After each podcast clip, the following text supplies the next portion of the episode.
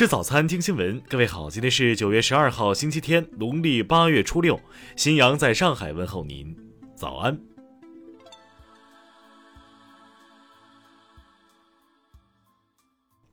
首先来关注头条消息。据河南广播电视台民生频道报道，河南新乡二十九岁的小丁称，认识了半年的女友程女士拿着九点九万彩礼钱消失了。多方打听后得知，声称二十八岁的女友实际年龄是三十八岁，并且已经当奶奶了。近日，小丁女友程女士终于出面，她自称自己是八八年的，承认确实有一个一岁多的孙女，并表示谈恋爱是双方情愿，与年龄无关。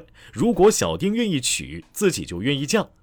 目前，小丁的诉求是程女士将彩礼退回来。当地公安已介入此事。丰丘县潘店镇派出所所长表示。女方若构成婚姻诈骗，将依法追究其法律责任；构不成婚姻诈骗，也会协助双方调解，争取把事情完美解决。听新闻早餐知天下大事。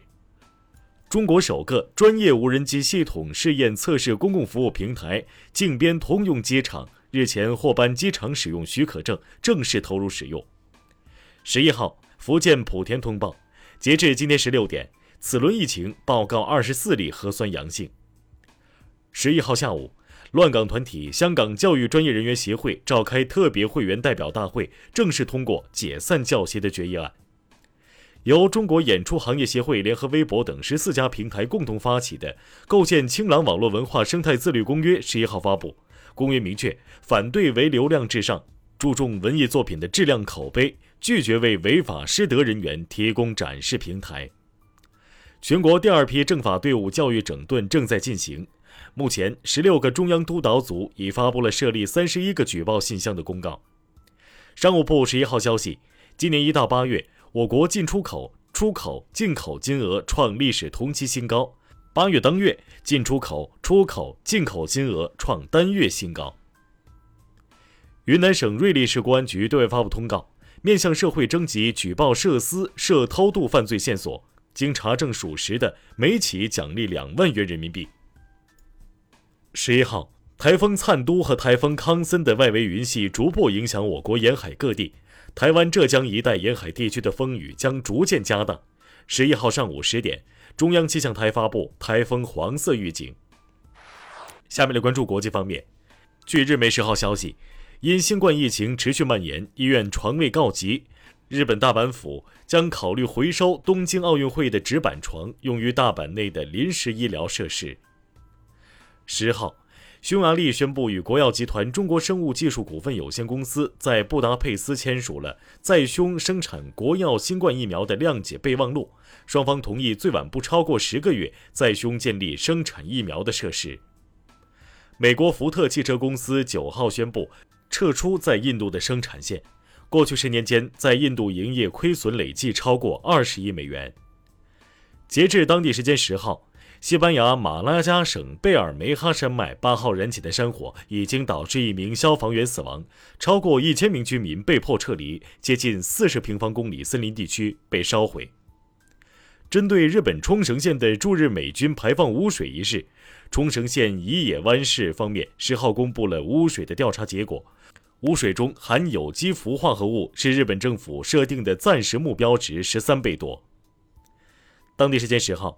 墨西哥首都墨西哥城附近郊区发生山体滑坡，目前已造成至少一人死亡，十人失踪。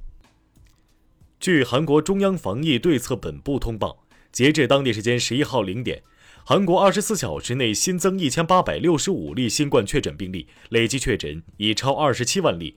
目前首都圈确诊占比出现明显上升趋势。当地时间九号。国际空间站俄罗斯星辰号模块舱的警报器突然响起，宇航员发现烟雾并闻到烧焦的气味。两名宇航员打开空气净化系统排除烟雾，并检查星辰号舱段，但没有发现烟雾来源。下面来关注社会民生。十一号凌晨，保定市徐水区一羽绒加工厂工人在查看浮渣池水泵时窒息晕倒，随后又有多名工人在施救过程中晕倒。经全力抢救，一人脱离生命危险，其余六人经抢救无效死亡。事故原因仍在进一步调查中。十一号，海南省三亚市文旅局消息，针对今年第十三号强热带风暴及台风康森，九月十号十八点起，三亚、蜈支洲岛等旅游景区海上娱乐项目暂停营业。五号，上海奉贤一居民楼起火，被困屋内的女孩在窗口呼救。住附近的小伙曾令平发现后，从二楼楼道窗户翻出，徒手爬至三楼，赶在消防员到来之前将小女孩救出。事后回应：后怕不后悔。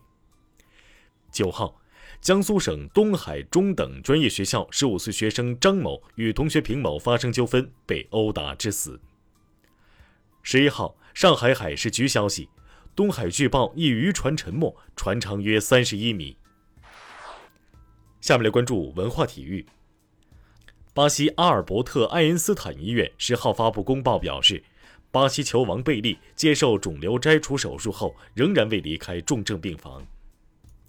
十一号，湖人发文表示，已经将马克·加索尔一个2024年二轮选秀权交易到灰熊，换来了王哲林的签约权。据十一号报道，国安主帅比利奇已经结束休假，并返回了中国。十一号凌晨，二零二一年美国网球公开赛结束首场女双半决赛争夺，张帅斯托瑟组合豪取十连胜，携手再进大满贯决赛。以上就是今天新闻早餐的全部内容。如果您觉得节目不错，请点击再看按钮。咱们明天不见不散。